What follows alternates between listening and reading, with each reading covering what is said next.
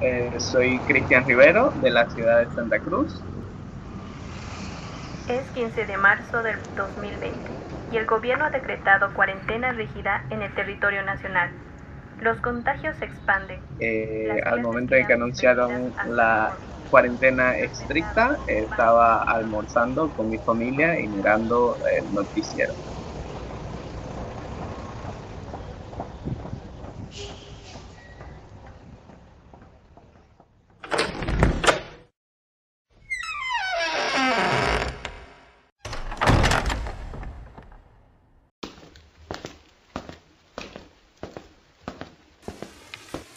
Hola Chris, te damos la bienvenida a nuestro tablero de juegos. Somos hijos de la pandemia. Me llamo Josie, tu anfitriona sobreviviente, y te acompañaré en el camino de tus decisiones. Con la ayuda de un dado irás avanzando por las casillas de nuestro tablero, respondiendo a las preguntas que salgan según dicte el azar. Cuando pases por un árbol de salva, podremos descansar bajo su sombra y tendrás la oportunidad de comentarme sobre tu emprendimiento.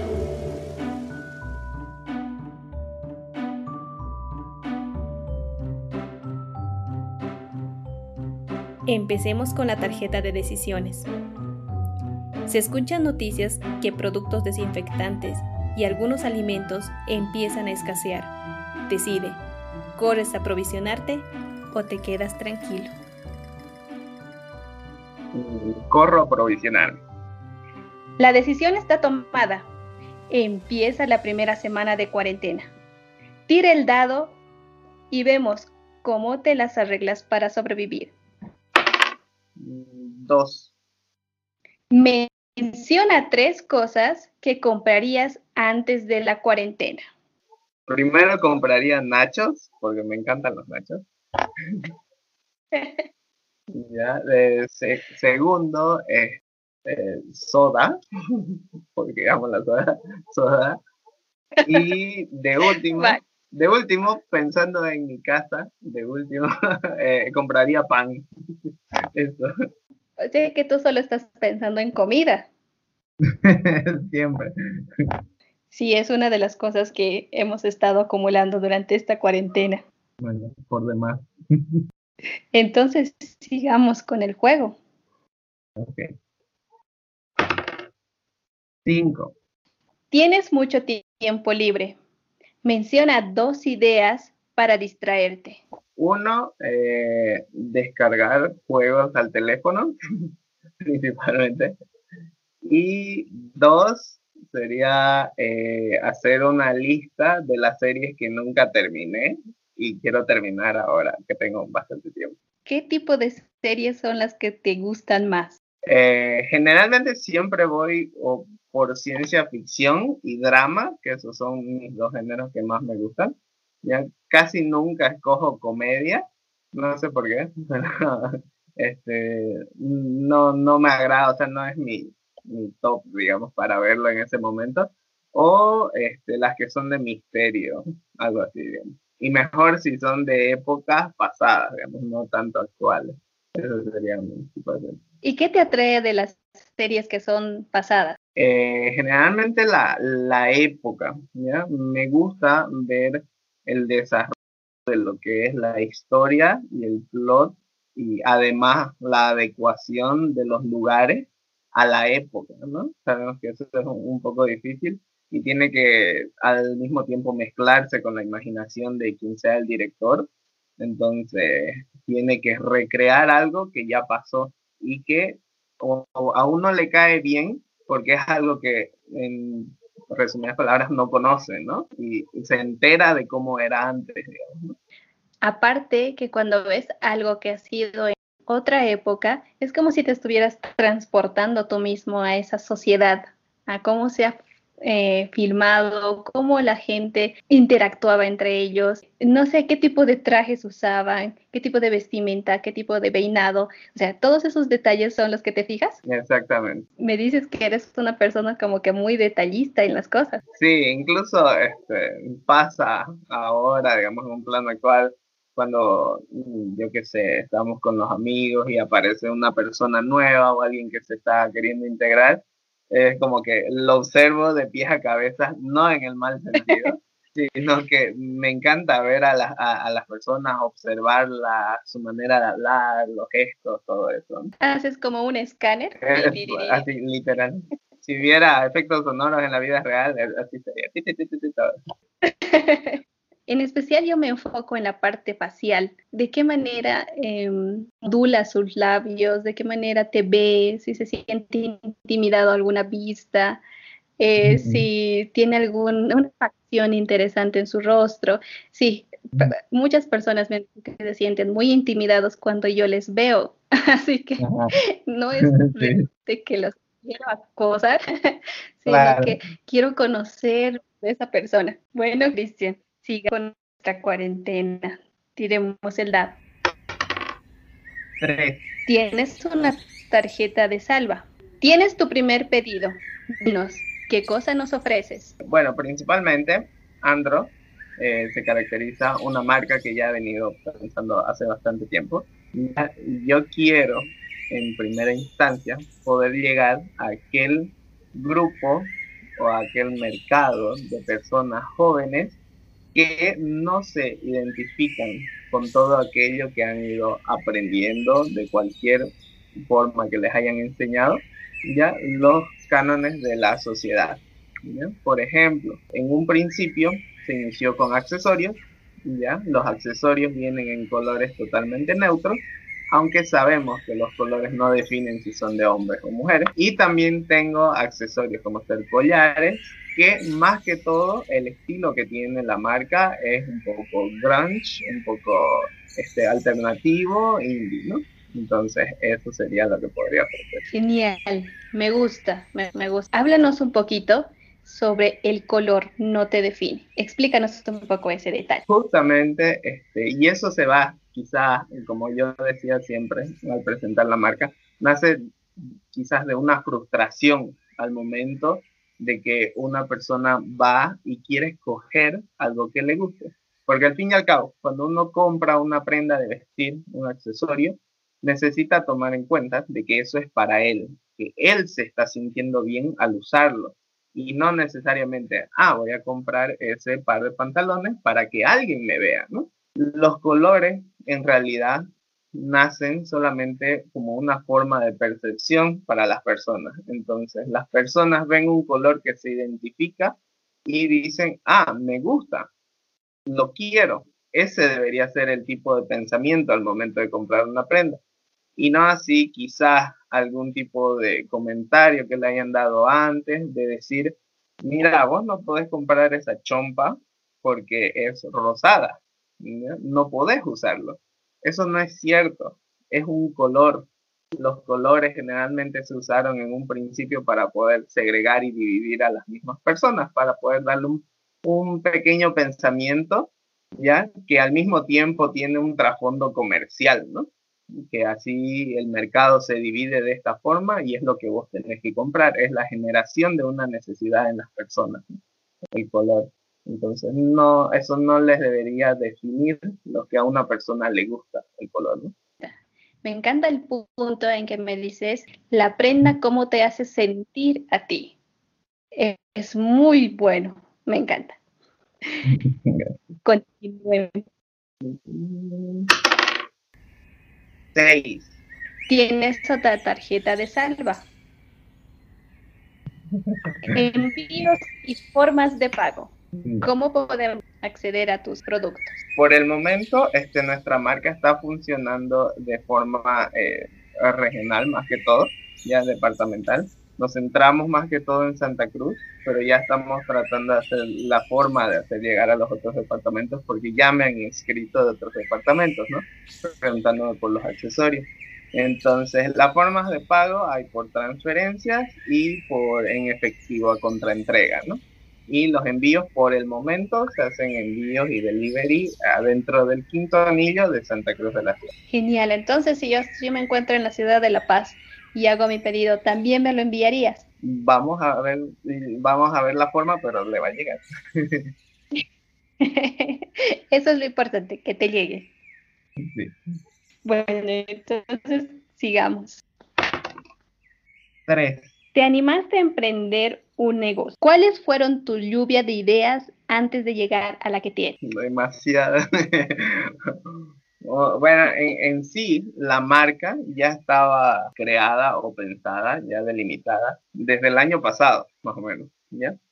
Esto como una parte de organización y dar ideas en cuanto a una materia de la universidad, ¿ya? Entonces, la marca ya estaba hecha, ¿ya? En, en sí, para ropa, ¿no? Porque eso es lo que queremos llegar a una marca unisex, ¿no? Entonces, en un principio, tomando las limitaciones de que por la pandemia este, varios cursos se retrasaron, por lo menos en mis materias, entonces no llegamos a la parte práctica en tanto, pero sí a la parte de diseño, ¿ya? Yo estudio diseño de moda. La idea de la marca ya estaba establecida. La lluvia de ideas fue enorme porque obviamente teníamos el limitante que era la ropa, pero teníamos estos accesorios. Por lo menos a mí siempre me ha encantado usar este tipo de cadenas, ¿no? Que son un poco más grandes, más anchas. Entonces de ahí viene la idea en un principio de que ese sea el producto, digamos, estrella en la marca, ¿no? Primero, tomar el caso de Santa Cruz, tomando en cuenta que los accesorios en Santa Cruz no pueden ser muy cargosos, ¿ya? Entonces, por ejemplo, uno de nuestros productos es una bandana, una pañoleta. Entonces ahí hay que tomar en cuenta de que la tela sea bastante ligera por el calor, pero al mismo tiempo que te cubra, ¿no? Y que te funcione. Tomando en cuenta al mismo tiempo la pandemia, que también se puede usar como un barbijo o te cubre la boca, ¿no? De alguna forma. Entonces, varios de los productos en un principio a las necesidades que se tienen en la ciudad y todo lo que conlleva eso. Me parece muy interesante que le des multiusos al producto, que no solo tenga mm. solo uno, sino que varias funciones. Exactamente. se puede estilizar de diferentes maneras, ¿no? Pero dada la necesidad, se puede usar también como cubrebocas. Exacto, me encanta. Entonces, continuemos. Cuatro. Y ya estamos en cuarentena y no existe el Internet. ¿Qué ideas tienes para anunciar tu emprendimiento?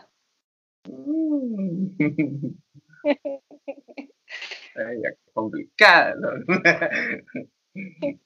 a ver. A ver. Sería este lo más cercano, o sea, limitarme a lo más cercano que puedo abarcar, que sería mi barrio en todo caso lo chistoso de esto, ahora que hablamos de barrios, es que en mi misma calle, aquí en Santa Cruz, viven todos mis tíos, ¿ya? Entonces, eh, toda la calle son todos mis parientes, ¿ya? Entonces, siempre hemos tenido algo así como que una suerte de este, compartir esas cosas, ¿no? Lo más cercano que podría hacer, no, me, no me molestaría hacer un cartel y colocarlo afuera de mi casa. Eso sería lo más cercano que pueda hacer sin internet y tomando en cuenta que uno no puede moverse, ¿no? Entonces sería una opción. Sí, uno tiene que buscar estrategias, ¿no crees? Exactamente. A, veces se nos ata las, las posibilidades, como ha existido en la pandemia. No podía salir. Entonces, ¿qué haces ante esa situación? Internet ha sido una de las herramientas que hemos adoptado todos para poder conectarnos con nuestras familias, para poder emprender un negocio, para cualquier idea que tengamos, para tomar cursos, para seguir pasando clases, para todo. Pero en algún momento se, se nos ha hecho tan necesario que a ver qué se nos ocurre si no tenemos internet. Mucha gente ha conocido a sus vecinos en esta pandemia porque no puede salir. Entonces, acá, por ejemplo, tomando en cuenta el calor y todo eso, entonces la gente se sale a la acera a sentarse y charlar. Entonces la gente ha conocido a sus vecinos, ¿no? En esta época. Y que una sola persona te recomiende o hable bien de la marca, ya va corriendo la voz, ¿no? Entonces eso funcionaría también. Exacto, el correr la voz. Eso también es una buena estrategia. Entonces, continuemos con nuestra cuarentena rígida. Uno. ¿Qué habilidades de las que tú tienes te conectan directamente con tu emprendimiento? Yo diría que una es mi creatividad. Me considero una persona bastante creativa. Otra sería, siempre me ha gustado las cosas manuales. Entonces, el crear cosas manuales es, muy fácil para mí. Entonces, si pienso en algo, puedo plasmarlo, dibujo también, porque me encanta dibujar, y ya de ahí saco la idea, ¿no? Yo soy más una suerte de este, hacer, probar y fallar, porque tengo, tengo varios recursos, ¿no? Tengo este, la universidad de YouTube a mis manos, ¿ya? Pero siempre he sido muy de, muy de, por ejemplo, tener un microondas y no leer las instrucciones de uso, digamos, ¿no? Aunque creo que nadie lo hace. Entonces, tengo las instrucciones, pero me gusta hacerlo, ver cómo sale y fallar, ¿no? Entonces, la creatividad, el dibujo y las artes manuales siempre han sido y se adaptan, ¿no? A, a la marca. Exacto. Me gusta la personalidad que tienes, el que no te tienes miedo de fallar, que en vez de verlo como algo, como algo negativo, lo estás viendo como algo de aprendizaje, que así es la vida, prácticamente. Tenemos que intentar hacerlo. Eh, y, es algo que me conecta contigo. Soy de la misma forma. Me encanta mm, no seguir las instrucciones y hacerlo a mi manera, ¿no? Y si no, pues al final ya tendré que buscar alguna solución. Eso, digamos. Incluso es como que ya, ok, me rindo, no puedo hacerlo. Entonces veo y veo como que tres minutos justamente donde sale la parte que necesitaba y lo cierro y vuelvo a intentarlo de nuevo. o sea, no veo el, el video entero, digamos. Es como que, no sé, me encanta fallar, pero aprender en el camino. Yo creo que ese punto es favorable cuando necesitas eh, crear nuevas cosas o simplemente cambiar de rumbo si el rumbo que, que, has tomado no está bien. Se te hace más fácil cambiarlo o tomar otra decisión para así emprenderte a tu objetivo. Exactamente. Bien, Cristas, entonces continuemos. Tres. Tu emprendimiento está yendo muy bien, tanto que tienes que buscar personal. Menciona dos características que esta persona debería tener. Primero, puntualidad. Muy difícil ser puntual en este país, pero pasa. Yo soy demasiado puntual, eso siempre me lo han enseñado. Si me dicen a las 10, yo nueve y media estoy ahí. Yo soy muy así de llegar demasiado temprano. Entonces, debería ser puntual y al mismo tiempo debería ser una persona que sea bastante activa, que, que sepa solucionar problemas. Por ejemplo, digamos, lo primero que contrataría, por ejemplo, un, un, tiempo de que me salgan demasiados pedidos y yo no pueda acaparar eso, sería un delivery. Entonces, una persona necesito que sea bastante activa, que sepa resolver problemas. Por ejemplo, está llevando un paquete y se le pincha una llanta. Hay personas que pueden centrarse en el problema y se quedan y no les interesa obviamente el delivery del paquete porque no es de ellos, ¿no? Ellos solo se encargan de llevar el producto. Entonces, ahí puede haber una falla. Entonces, una persona activa que sepa pensar, que sepa resolver problemas, eh, sería de avisar ese momento, revisar incluso la motocicleta antes de empezar su trabajo, no una persona prevenida. Eso sería lo que yo buscaría. Y son dos, dos pequeños pero grandes características de una persona, la puntualidad. A mí realmente me estresa que las personas sean impuntuales. Por ejemplo, si yo pido que me lo hagan una mesa y el carpintero me dice, la vas a tener en dos semanas yo ya he calculado el tiempo, ya he puesto mi, mi dinero en, ese, en esa mesa y lo hago. Pero llega el momento y me dice, no, la mesa todavía no está, va a estar la siguiente semana o en dos días o en un mes. Y soy capaz de agarrarlo y estrangularlo al carpintero. exactamente, es que uno solicita, solicita un producto, yo creo, me imagino y espero, eh, pensando y manejando tiempos de igual forma. Si yo encargo una mesa, entonces la necesito para ese día. Y yo creo, incluso una persona, un carpintero que ya sabe de su trabajo por bastante tiempo, digamos, si el plazo es de siete días, en el día tres una persona ya sabe si va a salir o no. Entonces, con tiempo puede, mire, no va a salir Y eso tampoco da derecho a las personas quizás que han solicitado el servicio de molestarse, ¿no? Más bien debería ser de agradecimiento de que le está avisando mucho antes de que eso no va a salir.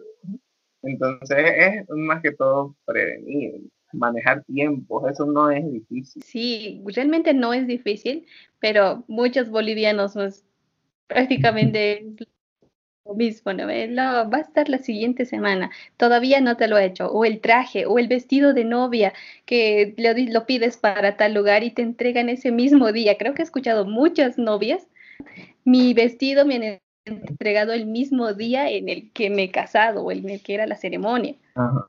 No, o sea, a todas las personas que realmente tienen una empresa y ya lo están por mucho tiempo, deberían tener este, esta delicadeza del tiempo, tanto de la persona que está confiando en ti para que le entregues un producto y de la otra persona, ¿no? Que, que te está confiando. Continuemos entonces. Seis. Tienes otra tarjeta de salva. ¿Qué tiene tu producto que no tenga otros? Estilo. en principio. Yo, por ejemplo, en las ideas que he tenido, en, bueno, en el tipo de mercado al que, al que apunto. Personalmente, yo creo que es para las personas, no diría que osadas, pero aquellas personas que les encanta mostrarse, no en el mal sentido, porque uno puede tener estilo, pero con cosas súper sencillas. Por ejemplo, el material, los materiales que yo uso, incluso tienen una forma diferente, ¿ya? Pero son acrílicos. Entonces ahí tengo unas cadenas que son de acrílico. No es nada ostentoso, pero de alguna forma estiliza la forma en que uno muestra, camina, ¿ya? Lo que yo siempre digo, cada día es una pasarela diferente entonces uno tiene que buscar el estilo, ¿no? Yo diría que mis productos tienen más estilo que algunos en el mercado, que los puedes encontrar con un sobreprecio impresionante. Por ejemplo, yo me animo a hacer algo que sea solo para mí. Es una de las cosas que a mí me encanta. Veo un producto y si es único, pues lo quiero, porque sé que yo lo voy a tener y soy la única que lo va a tener. Entonces, si alguien te hace un pedido único, ¿lo realizas? Claro que sí, por supuesto, justamente hoy día ya estoy entregando una cadenita que yo le digo mi cliente estrella, porque desde que empecé es una persona, o sea, en, cuanto a cliente orgánico, ¿no? No es un conocido, ¿ya? Él empezó comprándome un, una cadena, después a la semana siguiente saqué nuevos productos, me compró otra cadena y eso es lo que quiero también, que mis productos sean únicos. Yo las cadenas las hago yo, yo les doy forma, les doy un estilo diferente. Y recientemente saqué una línea que los productos eran nueve cadenas, ¿ya? Y cada una es única, no hay dos del mismo. Entonces eso es lo que quiero, que uno tenga y que no se vaya por la calle y se encuentre a su amiga con la misma cadena. ¿no? Quiero apuntar a eso, a tener algo exclusivo que los clientes tengan. ¿no? Sí, esa es una de las cosas que me, me gusta, me atrae. Mm, recientemente he visto una empresa, accesorios, pero de cuero. Esta, esta empresa sacaba un stock, sacaba cinco, cinco carteras, ponga, pongámosle en ejemplo. Él lo ponía y ya estaban reservadas, ya estaban vendidas. muy buenas, muy exclusivas, que no volvía a repetir el mismo modelo. Se abrió, o sea, su tienda se expandió y ahora es realmente muy famosa, muy conocida. Así, saca esporádicamente eh, colección tantos, eh, va a haber esta cantidad, la gente pues lo compra porque es exclusividad. Es como que te digo al cliente, eres especial. Es el mismo trato, se, tiene que ver mucho con el mercado, con la atención al cliente. Eh, y ahora que tenemos más que todo las empresas gigantes, como por ejemplo Forever 21, que tiene un, eh, un tipo de moda rápida que ellos le llaman, que cada semana sacan diferentes colecciones, pero son prácticamente lo mismo y en cantidades masivas, ¿no? La gente los compra, obviamente, pero no son exclusivos, ¿no? Por otro lado, tenemos otro tipo de mercado exclusivo, como por ejemplo Supreme, que es la marca más revendida del mundo. Porque inició así, que sacaban solo unas cinco prendas exclusivas, la gente lo compraba y luego los revendía. Y eso no, no hubo ningún problema porque a la marca no le importaba ser revendida. La cosa es vender lo que ellos tenían y hacerse conocer. Exacto. Entonces a eso apuntas, Cris. Me, me, gusta la idea, me gusta. Así que voy a estar siempre al tanto de, de tus nuevas colecciones. Continuemos entonces. Cinco. Estás teniendo muchos retos en tu negocio. ¿Qué pensamientos siguen en tu cabeza cuando te vas a dormir? Yo suelo siempre, este, en algún punto, este, saturarme, obviamente, pero saturarme de ideas, ¿no? No es que sea otra cosa. Entonces, hay veces, y me ha pasado, por ejemplo, incluso una semana antes de lanzar la marca, pensando todo, así de que este, a qué hora voy a llevar el paquete, con cuánto tiempo de anticipación tengo que llevarlo, tengo suficiente hilo, tengo suficiente tela, cómo va a ir y si la tela se rompe, incluso, incluso pensaba de algo que salga mal, ¿no? Algún problema, digamos, y que si un cliente quiere devolverlo o algo así, o que si está mal, eso, o sea, más que todo procedimientos, eso siempre lo he tenido, de que si pienso algo, es como que me voy, me voy a dormir, incluso me sueño con eso, ¿no? Con que alguien me está devolviendo un paquete y yo, no, es una pesadilla. Suelo ser demasiado metódico este, con, con las cosas, digamos, en el caso de, el aprovisionamiento y todo eso. Creo que tengo como 20 Excels diferentes ahí en la computadora. Entonces, siempre trato de hacerlo todo mecánicamente, ¿no? no sale. Sí, son pasos que realmente cuando estamos tan conectados con nuestro negocio, con nuestro emprendimiento, hasta nos perturban los sueños, ¿no? Entonces, me dices que tú realmente sí estás conectado con tu, con tu emprendimiento, que te gusta, que te apasiona que lo piensas, lo vives todos los días. Sí, no, y, y es, es, algo difícil. Por ejemplo, para mí, en un principio, cuando no, no tenía ni imaginado emprender en plena pandemia, mucho antes, cuando era un cliente más, era, yo soy muy de compra compulsiva, ¿ya? Entonces, ahora, sumada a la compra compulsiva, a cosas nuevas que veo para el negocio, es como que no, imagínate. Así, voy, voy directamente, la otra vez estaba yendo al mercado y me bajé en el Siete Calles, que es la zona donde venden telas, ¿ya? Y todos estos tipos de modelos y todo eso. Eh, error garrafal y al Siete Calles. Entonces estaba yo caminando porque estaba de ir a conseguir un hilo, pero salí con tres, tres metros de tela de, todo. Así es como que veo algo y digo, ah, ya puedo hacer eso con esto y lo compro. Entonces, que eh, las ideas sí. Sí, no, eso puedo hacer. Sí, deme. Sí, lo mismo me pasa estando en la librería. Entonces, este lapicito, ese borrador que me va a necesitar de alguna forma. Bueno, entonces, Chris, continuemos. Uno. ¿En qué crees que necesitas ayuda para tu negocio? Ah, media difícil. Como en un principio creo que había mencionado, tiendo a ser un poco egoísta con mis cosas, ¿no? Obviamente, el trabajo, los negocios, es necesario tener apoyo de alguna forma, incluso la distribución del trabajo, ¿no? Como por ejemplo, yo no puedo hacer esa tela, necesito que alguien más la haga. Entonces ahí ya viene una distribución del trabajo. Yo creo que necesitaría ayuda más que todo en alguien que me administre de todas formas, o sea, en, en ámbitos reales, algo financiero quizás, digamos. Ese sería un buen punto de ayuda, porque es como que o sea, sí, yo originé la marca, yo soy la mente creativa de la marca. Suele pasar, hay veces de que, yo qué sé, como decía, la compra compulsiva exactamente, yo estaba ahí y no tenía por qué comprarlo. Incluso salió eso de algo que no debía ser gastado, ¿no? Entonces, quizá ahí es donde choca la creatividad con la realidad, que es lo monetario. Genial, sí, porque prácticamente cuando estamos empezando, vamos analizando que realmente somos más fuertes y en que no somos tan fuertes y necesitamos ese apoyo. Tener esa coordinación financiera sí es un buen paso para que el negocio crezca, porque quizás la mente creativa está ahí, pero si gastamos, gastamos, pues como que no vamos a ir progresando en el futuro, ¿no? Genial, entonces, continuemos. Tres. ¿Qué has aprendido de tu emprendimiento hasta ahora? Creo que el compromiso, más que todo. El compromiso hacia lo que uno está haciendo. En sí, yo ya sabía mucho de atención al cliente y lo que es satisfacción al cliente al momento de las entregas y todo eso, ¿no?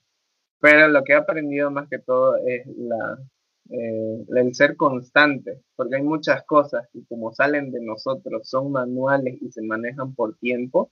Una persona que no es constante y no produce lo suficiente al día llega a tener ese problema de tiempo, ¿no? Si yo tengo esta idea, desarrollarla y terminarla.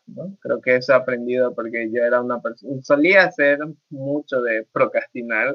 Y en todo caso de tener ideas por doquier y tratar de hacerlas todas al mismo tiempo pero aquí he aprendido a centrarme en una sola cosa, ¿no? Como que, ok, vamos a empezar con esto, se hace esto hasta que se termine, ¿no? Y eso quizás ha, sido una de las cosas que he mejorado más que todo. ¿no? Exacto. A veces como personas, como enclaustrarlos en nosotros mismos, pero tu negocio en sí te está enseñando de otra forma, como que te está encaminando a ser una persona diferente, como que una persona más de negocio, ¿no? A veces sí, las ideas nos vienen de todo, pero es un buen tip el que nos acabas de dar. Centrarnos en algo específico. Y hay que tomar en cuenta también de que eh, si bien estás originando algo que es tuyo, eh, nadie más va a hacer, en un principio, nadie más va a estar velando por tiempo, ¿no? Entonces es como que un poquito sentarse en algo y si es que hay que sacrificar tiempo, yo que sé, de ocio que se tenía antes, se lo tiene que hacer, porque es algo de que nadie lo va a sacar a flote, solo uno mismo que ha originado la idea. Entonces, continuemos. Cuatro. Ya llegaste a la Torre Verde. Ya hemos llegado al final del camino, por ahora. Son 34 semanas que estamos conviviendo con la pandemia y los sobrevivientes tenemos que continuar y cuidarnos entre nosotros. Invitamos a todos y a todas a apoyar este emprendimiento.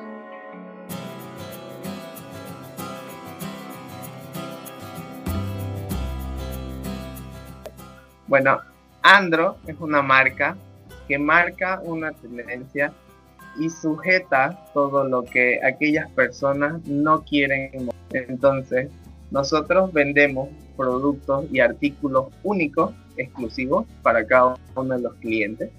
De igual forma, si una persona, un cliente tiene una idea original, nosotros se la podemos transformar en algo físico. Este, nos estamos basando principalmente en Santa Cruz de la Sierra, pronto hacer envíos a los demás departamentos.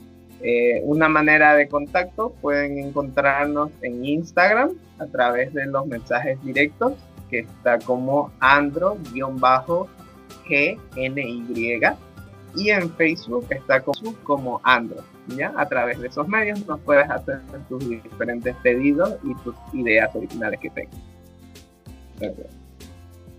Bueno, muchas gracias en primera instancia, yo sí por historia y de haber participado, haber expresado mis ideas. Es bonito siempre compartir. Eh, hace, ¿no? Este, mostrarse para poder salir, para poder producir, ¿no? Siempre las marcas bolivianas se han caracterizado por eso, ¿no? De que siempre tratan de hacerlo para que la para que se puedan enmarcar, ¿no? Ya a nivel nacional como también internacional. Entonces, agradezco la cobertura y agradezco a todos los que están escuchando, ¿no? Así que los espero en Instagram.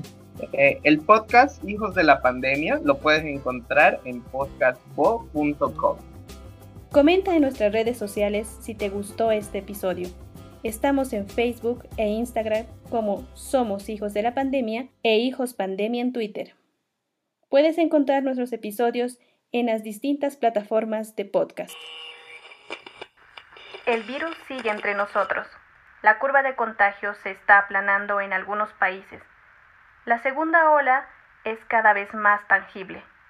Pero nosotros aún sobrevivimos en el juego, porque somos hijos de la pandemia.